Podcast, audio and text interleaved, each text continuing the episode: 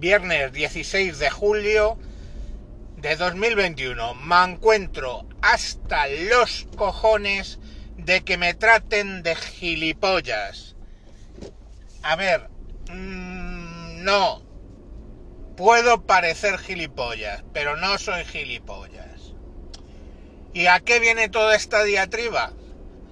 Pues viene básicamente con el tema a vueltas del Tribunal Constitucional, lo que ha dicho del estado de alarma y lo que ha dicho del estado de excepción. Os remito a un programa de hace unos días, hace tiempo, donde ya expliqué, y de hecho ha sido un tema que ya dije hace mucho tiempo, que el estado de alarma no permitía eh, la eh, bloquear el tema del derecho, reducir el derecho, limitar el derecho ambulatorio, o sea, totalmente, ¿vale? Tú puedes con estado de alarma decir, usted puede salir hasta las 9 de la noche, o usted puede salir de tal a tal hora pero no puedes coger y cerrar una población completa tirando de estado de alarma. Para reducir de esa manera tan significativa, o sea, el derecho ambulatorio, el derecho a ir de un sitio a otro, a la población, solo lo puedes hacer con el estado de excepción o con el estado de sitio, cualquiera de los dos. Vale. Importante. Entonces, creo que es importante. El Tribunal Constitucional lo único que ha dicho es, de todas las decisiones que ustedes tomaron, que son decisiones probablemente lógicas, lo único que le decimos a usted es que el, el, el bloqueo, la cuarentena que hicieron, no la es constitucional haberlo hecho con un estado de alarma sino que tenían que haber hecho un estado de excepción, porque era una limitación incondicional de un derecho, o sea, directamente. Eso es lo que ha dicho el Tribunal Constitucional, que todavía no ha salido la sentencia, pero ya estamos criticando, pero es lo que ha dicho como lo ha justificado. Vale. Reacción de la izquierda. Vamos allí ya a la parte de me llaman gilipollas. Porque la derecha señala con el dedo al director del jueves, una puta revista, ¿eh? Porque no paga Hacienda o porque tiene pufos o su puta madre, no lo sé, ni me importa. Porque le han señalado con el dedo. Se monta la mundial, que si la libertad de expresión, que si los fascistas quieren ir contra el jueves y su puta madre.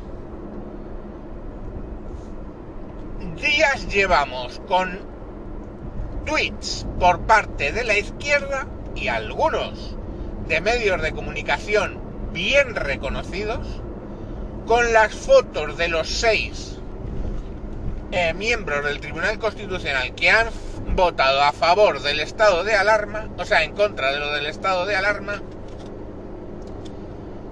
por resumir ¿eh? lo que han votado, ya eh, os lo explico en profundidad. Bueno, pues señalándoles y con sus contactos con la derecha, con FAES, con su puta madre.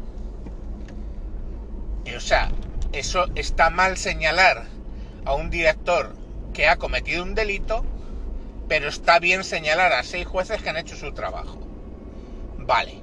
Pero ya esto va a más que es cuando ya te llaman gilipollas, es cuando sale toda la puta izquierda diciendo, ¿Cómo iban a pedir un estado de emergencia si eso limita mucho más los derechos que el de alarma?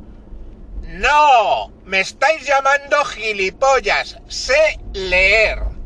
Sé leer la Constitución. Sé leer la ley orgánica que gestiona los estados de alarma, emergencia y excepción, que ya lo dije en su momento, era la 1984A o 81A, no sé, es que de memoria soy malo.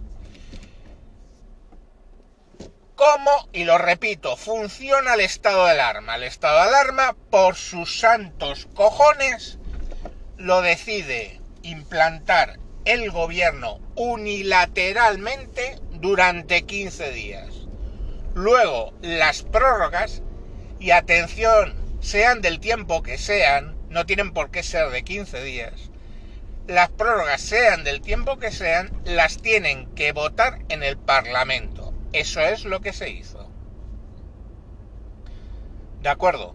Pero aquí la clave, el estado de alarma, unilateralmente decide montarlo el gobierno. El estado de emergencia, que efectivamente permite mayores limitaciones de derechos, atención, tiene el gobierno que proponer qué derechos quiere restringir, en este caso el ambulatorio, de toda la panoplia de derechos que le permite la ley orgánica restringir. Pero ellos es como una checklist. Pues quiero eh, la incautación de bienes, quiero limitar el derecho ambulatorio y quiero lo que sea.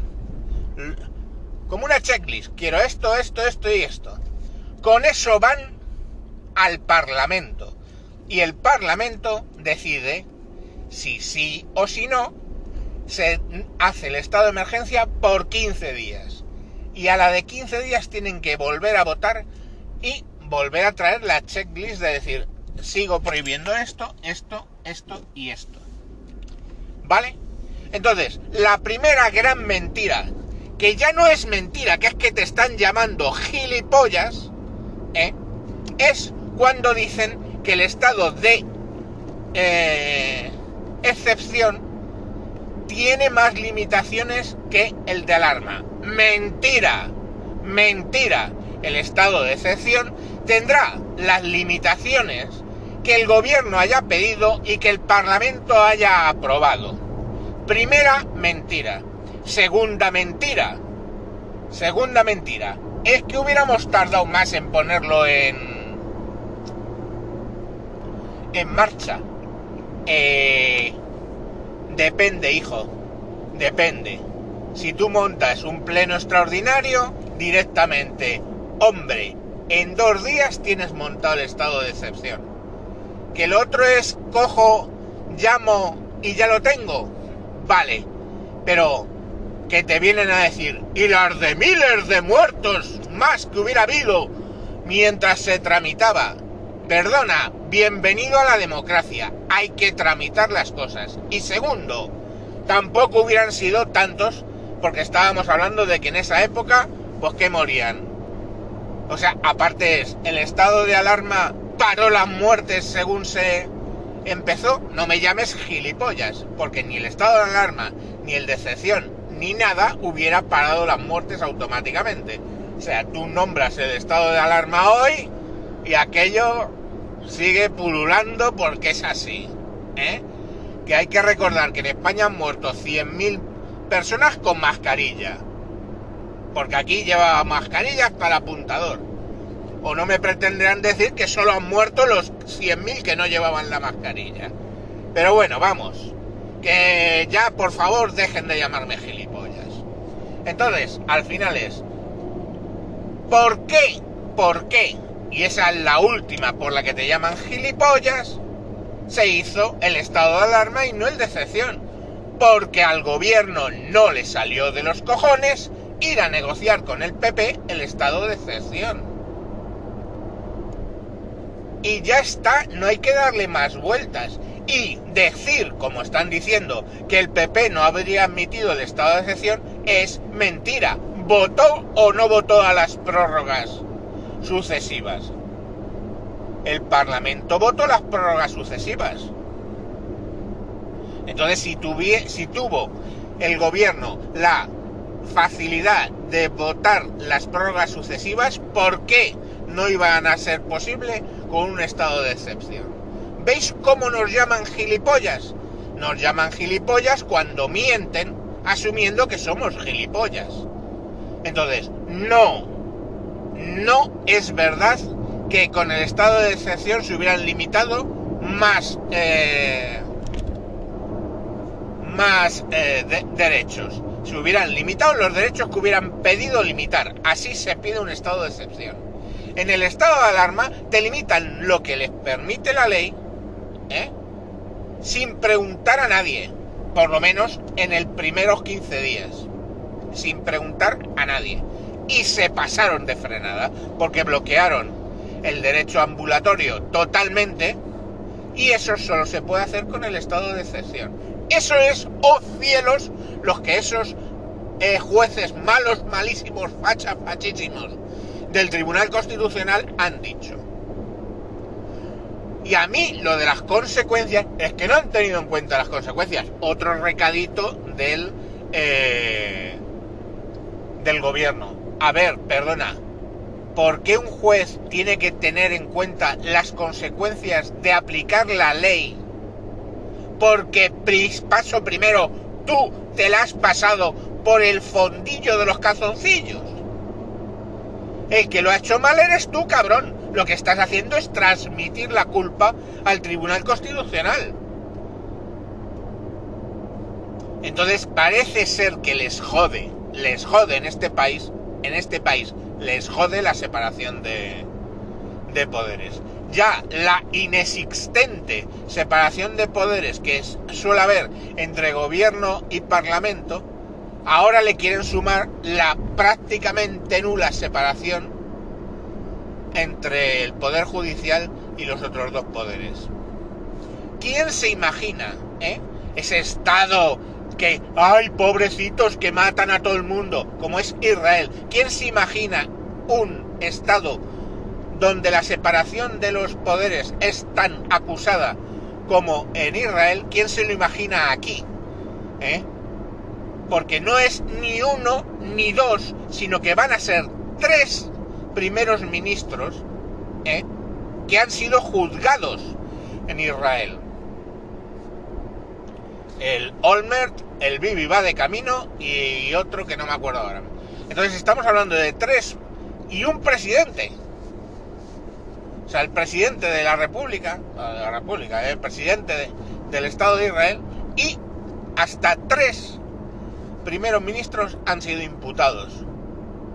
¿Quién? Eh, por los jueces. Y allí nadie se le ocurre decir, hay estos jueces que son del otro partido y que están metiendo en la cárcel. No, no, no. Es los jueces hacen cosas de jueces, el gobierno hace cosas del gobierno y el, el Neset, el parlamento, hace cosas de parlamento. Separación de poderes. Pero aquí no. Aquí no. Aquí, ¿eh? Todos muy demócratas, pero al final es que, es que el Parlamento, ¿para qué le vamos a preguntar? Hagamos un estado de alarma.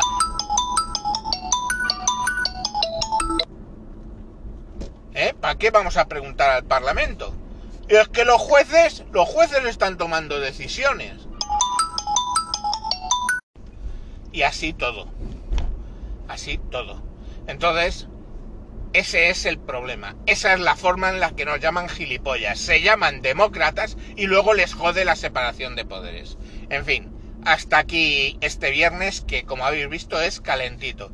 Y por cierto, para los que os habéis preocupado por las toses del otro día, muchas gracias, pero como podéis ver, en ningún momento he tosido y he estado hasta gritando. Me encuentro bien, aunque me tienen hasta las pelotas con las llamadas. Adiós.